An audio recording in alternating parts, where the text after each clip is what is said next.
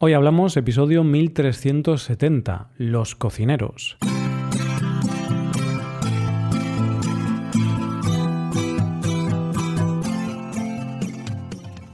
Bienvenido a Hoy Hablamos, el podcast diario para aprender español.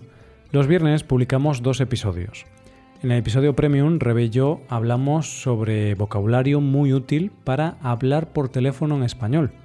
Puedes hacerte suscriptor Premium y escuchar este episodio en nuestra web, hoyhablamos.com. Ahora, en este episodio, Paco y yo hablamos sobre el trabajo de cocinero, lo bueno, lo malo y la importancia de esta profesión. Hoy hablamos de ser cocinero. Hola Paco, ¿qué tal? Muy buenas, Roy, muy buenas, queridos oyentes. ¿Qué tal? Pues eh, estoy aquí hambriento, estoy con hambre. Sí, sí, sí. ¿Tú también, Roy? pues sí, de hecho, eh, estamos grabando ahora al mediodía y yo ya quiero ir a comer. Quiero acabar ya de hablar contigo, Paco. Me estás robando mi tiempo y ahora yo podría estar comiendo. Hoy hablamos, hoy grabamos un episodio de, siete minutos, ¿vale? Sí, en cinco minutos ya acabamos porque yo tengo que irme a comer, Paco. Tengo mucha hambre. Y, y, claro, el problema es doble hoy, porque tengo hambre, tú también tienes hambre, y además vamos a hablar sobre cocineros, sobre cocineros, cocineras, sobre esta profesión, ser cocinero. Es verdad, de vez en cuando hablamos de alguna profesión, en el pasado ya lo hicimos, hablamos de ¿De qué hablamos, Roy? De, repartidores. Repartidores y de bomberos, creo. Y de bomberos también, exacto. Si no recuerdo mal, también de policías, ¿es posible? No sé si en el mismo episodio hablamos de policías y bomberos. Bueno, no me acuerdo bien, pero hablamos de cosas que no conocemos muy bien. es así. exacto. Cocineros. Bueno, sí, eh, tenemos cocina en casa, pero ya está. Y ya es bastante. Y a veces pido el Justit, ¿no? Eh, que es el que, una aplicación que usamos en España. O, bueno, hay muchas, ¿no? Deliveroo, todas estas. Entonces la uso cuando la uso. Nada, generalmente casi siempre cocinamos en casa. Pero, claro, nunca hemos trabajado de cocineros, ¿no, Paco? ¿Tú alguna vez, alguna vez has trabajado de cocinero? Eh, no, Roy, estaba pensando, pero no sé por qué pienso. Si, nunca he trabajado como cocinero, no tengo que pensar mucho. Sí como camarero durante tres días, luego te contaré esta historia. Pero, pero no, entonces hoy no hablamos de nosotros, sino que hablamos de otros, de los profesionales de la cocina. Hmm. ¿Y conoces a alguien que trabaje o que haya trabajado de, cocinero? Sí, sí, sí. Por ejemplo, mi suegra trabajaba como ah. jefa de, de cocina y bueno, sí, por supuesto, me decía que era un trabajo un poco duro, pero también pues eh, bonito. Si te gusta cocinar, si te gusta pasar tiempo en la cocina, pues es, es, también un buen trabajo. Creo que tú también tienes algún familiar en la cocina. Sí, sí, mi madre. Mi madre es cocinera, trabaja en una residencia de estudiantes. Claro, no es la típica cocinera de un bar o de un restaurante, sino que es un estilo distinto de, cocina, ¿no? Porque ya hace un menú para 100 personas o 120 personas. En un bar es diferente, ¿no? Porque en un bar generalmente o en un restaurante te piden diferentes platos o diferentes comidas y vas preparando según llegan. Ella tiene a sus 100 o 120 estudiantes y tiene que darles de comer, porque si no, no aprenden. no estudian, no tienen energía, luego suspenden los exámenes y si suspenden los exámenes la culpa es de tu madre por no alimentarlos bien. Así es, la culpa, la culpa nunca es del estudiante. Eso es así, un estudiante nunca suspende por su culpa, sino que suspende porque hacía mal tiempo, porque, porque la comida no tenía la suficiente calidad para tener energía para sus neuronas o porque el profesor es malo. Exacto. El profesor lo suspende, claro que sí. No, pero bueno, eh, es verdad, ¿no? Que, es un trabajo con mucha responsabilidad, evidentemente. Porque si, tu madre decide ponerles veneno, si decide ponerles algo raro en la comida, pues cuidado, ¿eh? A ver, si mi madre decide ponerles veneno, yo creo que aquí ya no es la responsabilidad o no. Eh, si lo decide, es que es una asesina, ¿no? Es como si yo decido clavarte un cuchillo por la espalda, Paco, no es culpa de, la responsabilidad que tiene el trabajo. No, pero sí que es cierto, es verdad. Si lo decide muy mal por mi madre, pero podría equivocarse y podría confundir mm, la harina con cocaína, por ejemplo. Se parecen. Sí, se parecen, pero no creo que tu madre tenga sacos de cocaína por ahí. No lo sé, no lo sé. No le he preguntado. Claro, imagínate que se confunde y en lugar de echar harina al pan le echa cocaína. Luego los estudiantes irían ahí a tope. ¿eh? Vamos a probar, chavales, vamos a probar. irían a tope, como dices.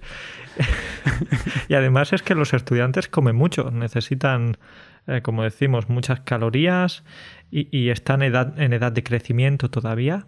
Así que cuidado, cuidado porque tomarían mucha cocaína esos estudiantes. Claro, y hay algunos que son también deportistas y luego les harían la típica prueba del dopaje y, no pasarían, claro, tendrían un problema. Pero bueno, eh, ya en serio, eh, pues mi madre es cocinera y, puedo hablar un poco de, algunas cosas que alguna vez me tiene comentado, ¿no? Pero claro, es un estilo diferente de, de, cocina, ¿no? A estos estilos. No es igual cocinar para gente que va viniendo y algunos días tienes que trabajar mucho y otros menos, que cocinar de forma más consistente, por decirlo de alguna forma, porque ella pues cocina muchísima cantidad para estas personas, pero tienen como tres o cuatro platos, ¿sabes? Entonces hace 100 San Jacobos. está ahí que la mujer está aburrida de hacer tantos San Jacobos. Y cuando sobra alguno, luego se lo lleva para casa y, tienes ahí San Jacobos, San Jacobos gratis. Ojalá, ojalá, pero no, claro, no, no, no le dejan. Pero cuando sobra comida, a veces eh, van personas de Cáritas y, y se llevan la comida para darse a la gente que, que, lo necesita, ¿no? Entonces intentan tirar el mínimo, bueno, la mínima cantidad de comida a la basura, por supuesto, ¿no? Que esto, esto es otro tema. Otro día hablamos de desperdiciar la comida, Paco, vamos a anotarlo. vamos a anotarlo. Claro, y además, volviendo al tema de los San Jacobos, un, un tema que me interesa, como puedes ver. No creo que en la residencia de estudiantes sobren muchos San Jacobos porque creo que esta comida siempre suele tener bastante éxito entre, entre jóvenes. Sí, sí, y además son muy católicos. Entonces, claro, si tú pones tortilla, dicen, nah, no me interesa. Pero San Jacobo es un santo. es un santo. bueno, esto es una broma. Yo no sé por qué le llamamos San Jacobo realmente, pero bueno, es un nombre de santo, ¿no? San Jacobo. Debe ser, Paco, porque está muy rico, que está tan rico el San Jacobo que quiere santificarlo. Ah, bueno, eh, tiene sentido, Roy. Tiene sentido. No sé, no sé si en realidad tiene tanto sentido, pero quizás un poquito de sentido. Bueno, ¿y qué más podemos hablar de esto, de, de cocineros? Pues es un trabajo que tiene sus cosas, ¿no? Tiene sus cosas buenas, tiene sus cosas malas. A mí, por ejemplo, lo que más me sorprende de los cocineros es el hecho de que puedan hacer tantas cosas al mismo tiempo. Y y te digo por qué. Porque mismamente ayer yo estaba cocinando en casa y creo que estaba mm, pasando, estaba sofriendo unos pimientos, ¿no? Estaba pasando unos pimientos por la sartén y dije, bueno, esto le va a llevar unos minutos mientras me pongo a, a lavar unos platos. Se me quemaron los pimientos y estaba a 30 centímetros de la sartén, pero claro, me distraje lavando los platos y luego de repente empezó a oler a quemado y dije, uy, a alguien se le está quemando algo.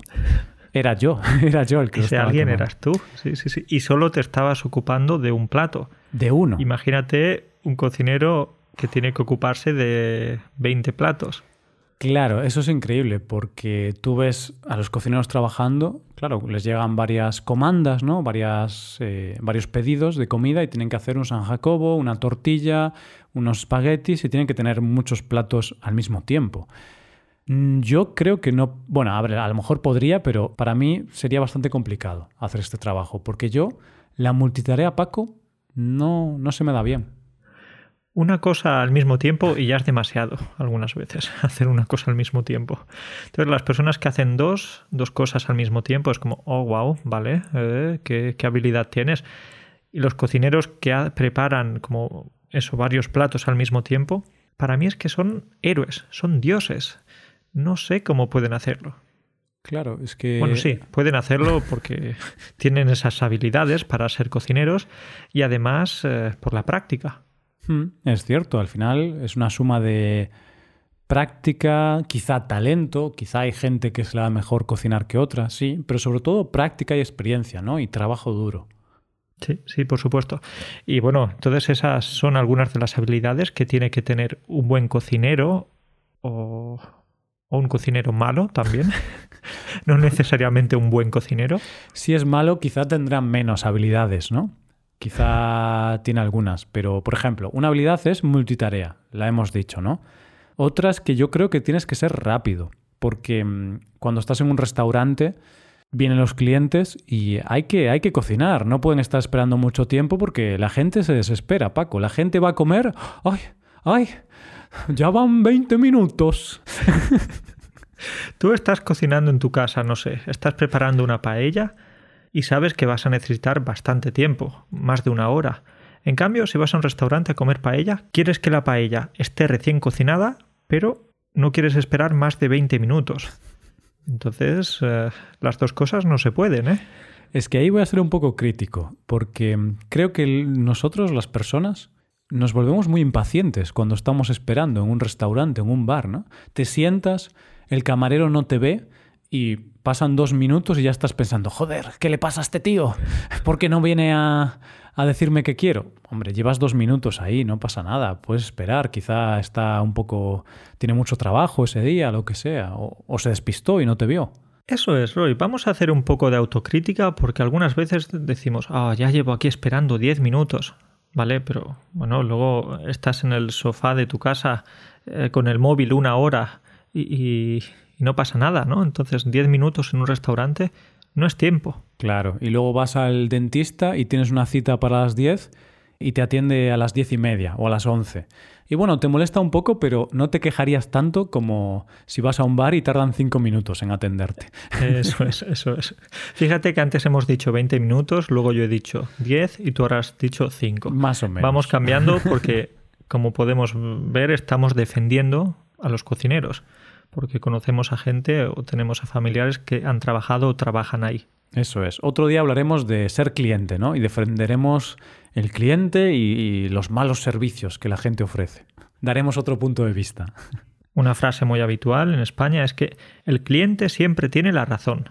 Bueno, bueno, no siempre. El cliente no siempre tiene la razón. Yo diría que el cliente siempre tiene que creer que tiene la razón. O siempre tienes que darle razón. Eso sí me parece bien porque, bueno, no hay que generar problemas, ¿sabes? Entonces no creo que sea algo bueno discutir con un cliente y tal. Bueno, mira, le devuelves el dinero o le das la razón, aunque quizá no la tenga y ya está, que tampoco pasa nada.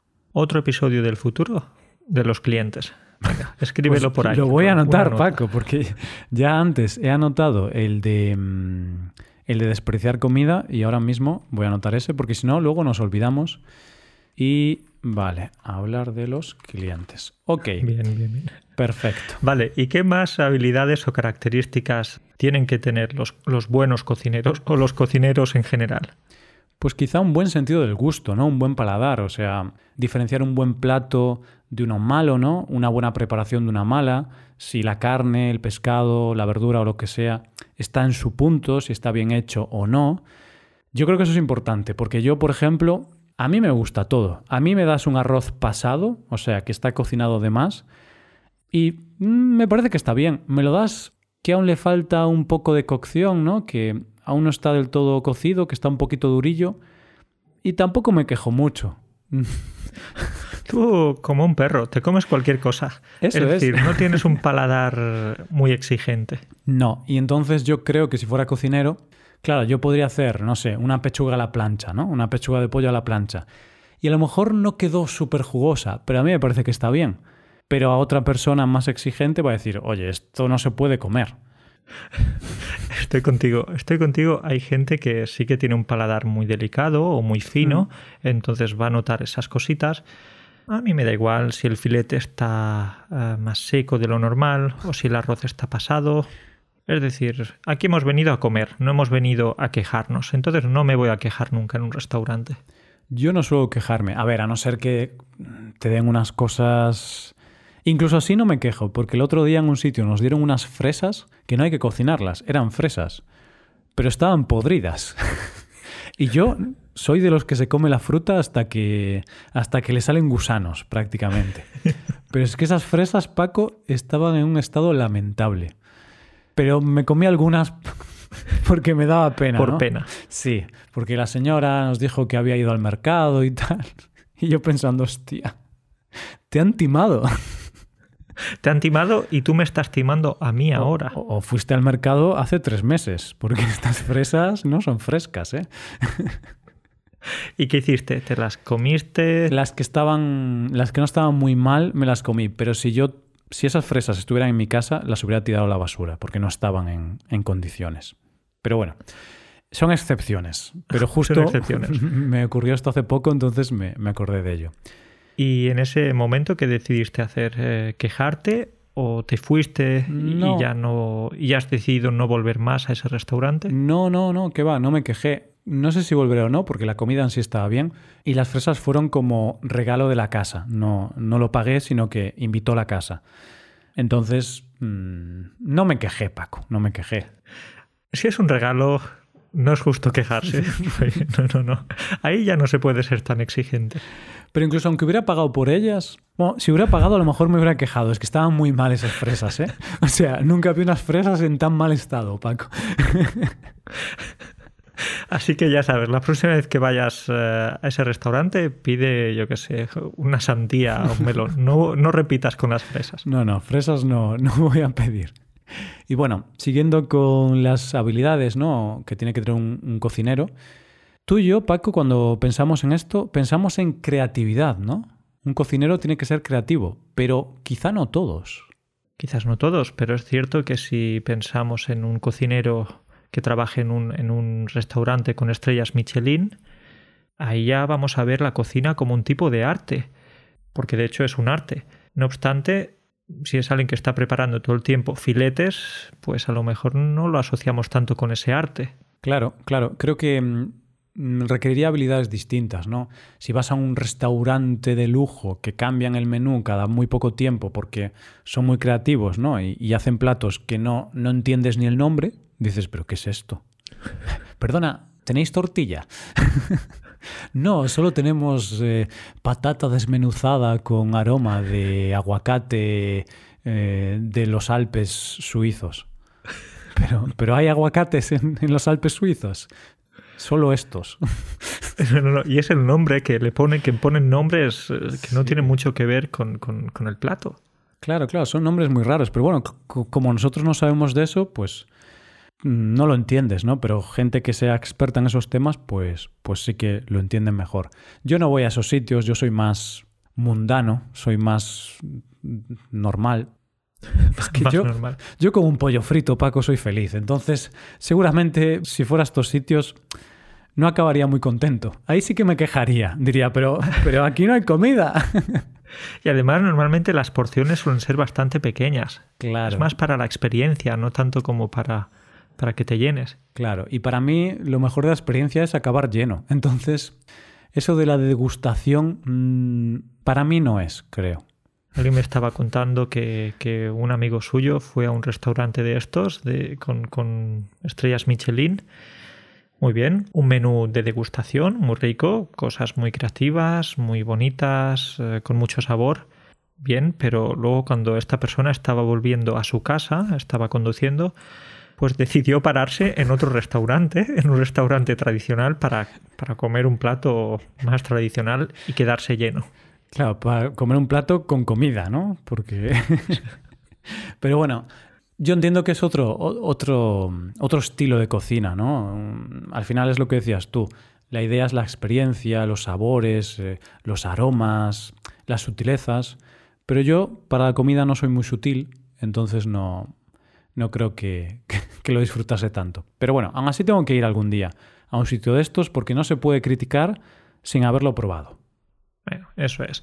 Vale, pues eh, Roy, como decíamos, la creatividad es muy importante, especialmente en ese tipo de restaurantes. Pero en cambio, si son restaurantes en los que la creatividad no es el punto fuerte y siempre se repiten los mismos platos, quizás otra habilidad será más importante ahí. Por ejemplo, la consistencia. Sí, yo creo que sí. La consistencia es clave, ¿no? Porque yo, por ejemplo, en Vigo hay algunos restaurantes que me gustan y me gusta ir siempre a esos por cómo hacen ciertos platos. Si yo llego y un día lo hacen de forma un poco distinta, mm, no va a cumplir mis expectativas, porque yo ya he probado ese plato varias veces y me gusta cómo lo hacían. Que a lo mejor no es que esté mal hecho, pero si lo cambian, quizá me gusta menos. Quizá me guste más, quién sabe, pero no creo que sea bueno que un cocinero esté cambiando continuamente. A lo mejor después de un tiempo cambias un poco un plato, pero tienes que ser consistente, ¿no? Eso es. Así que ya tenemos las habilidades eh, más o menos más importantes comentadas. Las tenemos por aquí. Así que ya estamos listos para coger una espátula y meternos en la cocina. Sí, casi, casi. Eh, no lo sé, pero bueno, al menos si sabes las habilidades que, que debes tener, sabes en qué tienes que trabajar, ¿no? En qué tienes que enfocarte. Por supuesto. Y bueno, esto, Paco, es nuestra opinión, ¿no? Nosotros nunca hemos trabajado de cocineros. Mm, esto lo decimos por lo que nosotros observamos. Podemos estar equivocados porque nuestra experiencia es bastante nula. lo es, lo es. Eh, pero Roy, venga, avancemos un poco. Quiero preguntarte, esto es un interrogatorio, este es, este es un test. Quiero preguntarte, ¿qué crees que es lo mejor eh, de un cocinero? Lo mejor de la profesión. Yo creo que lo mejor es comerte las sobras. Por ejemplo. Así es. Imagínate. No me refiero a las sobras que deja un cliente en el plato, sino yo pienso en las pizzerías que hacen muchas pizzas y alguna vez hacen pizzas de más. Pues esa pizza te la puedes llevar a tu casa. bien, bien. Bueno, es una, es algo positivo no tener que cocinar de nuevo en casa, ¿vale? No. Ahora en serio, de hecho creo que eso a veces puede ser negativo porque si trabajas en una pizzería y siempre te comes las pizzas que sobran, quizá acabes aburrido de, comer tanta pizza, ¿no? Pero ahora en serio, eh, yo creo que la satisfacción ¿no? del trabajo que haces, la satisfacción de, de dar una comida buena, bien preparada a un cliente, a otra persona y que esa persona disfrute comiendo la comida que tú has preparado, ¿no? Tú has hecho algo, has creado algo que antes no existía o has transformado algo, un pollo, un, pescado, unas verduras, las has transformado y han servido para alimentar a una persona y darle felicidad y satisfacción a esa persona, de alguna forma. Así que yo creo que eso es lo mejor, en mi opinión. Yo nunca lo he experimentado porque cocino mal, entonces la gente no suele acabar súper contenta. Entonces diríamos que lo mejor sería la satisfacción del cocinero ¿no? después de cocinar, pero también la satisfacción por ver al cliente satisfecho.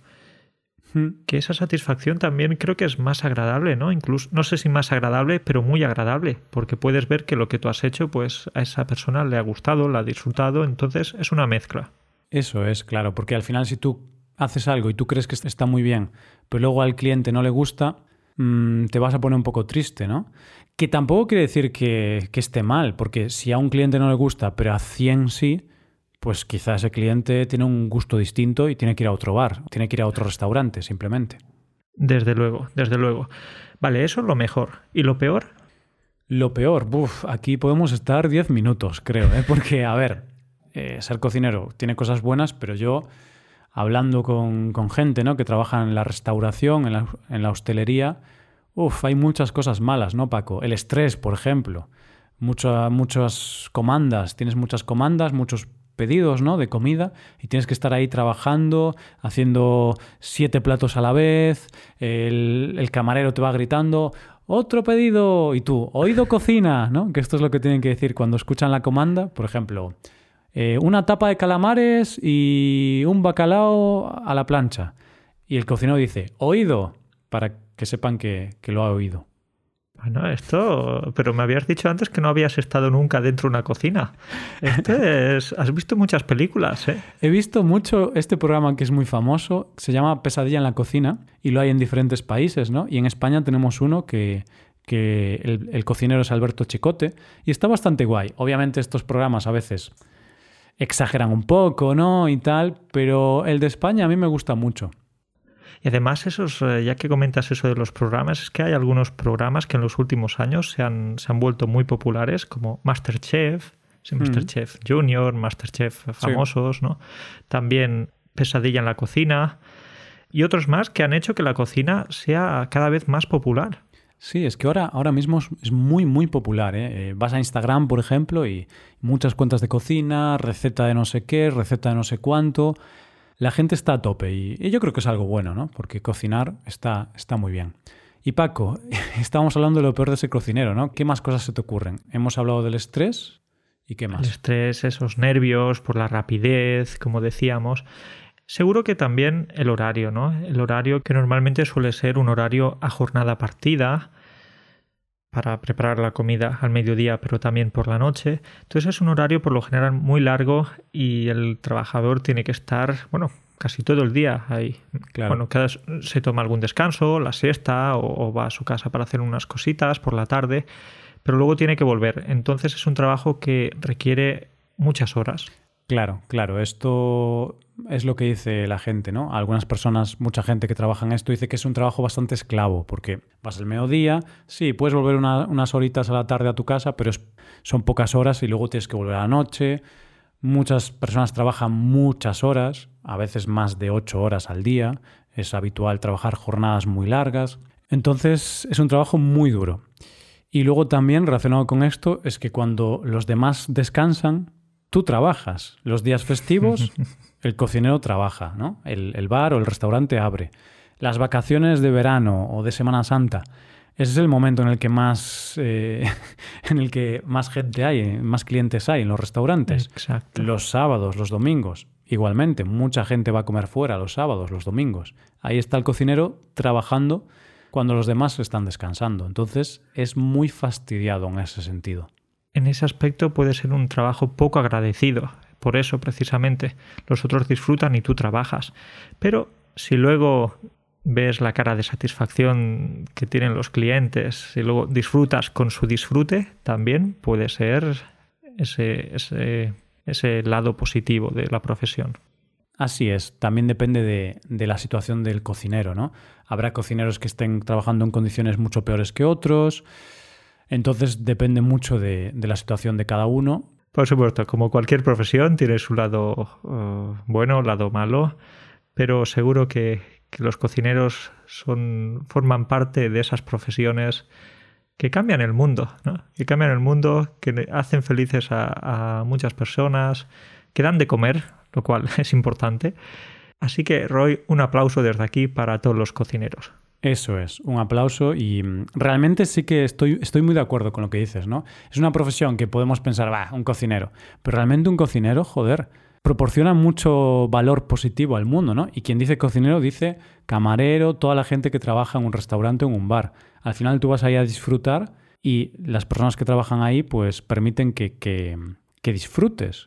Así que, Eso es. si sois cocineros o camareros o trabajáis en un restaurante o un bar, un aplauso para vosotros. Y si no, si no lo sois, fuera de aquí. Ningún aplauso. Ningún aplauso. No valéis para nada. Nada, es broma, es broma. Nada de nada. Si eres podcaster, eso no es ni un trabajo. Así que un gran aplauso para todos los que trabajan en, la restauración y en, en la hostelería. Y aquí dejamos el episodio, Paco. Como siempre, un placer hablar contigo y ya hablamos la semana que viene.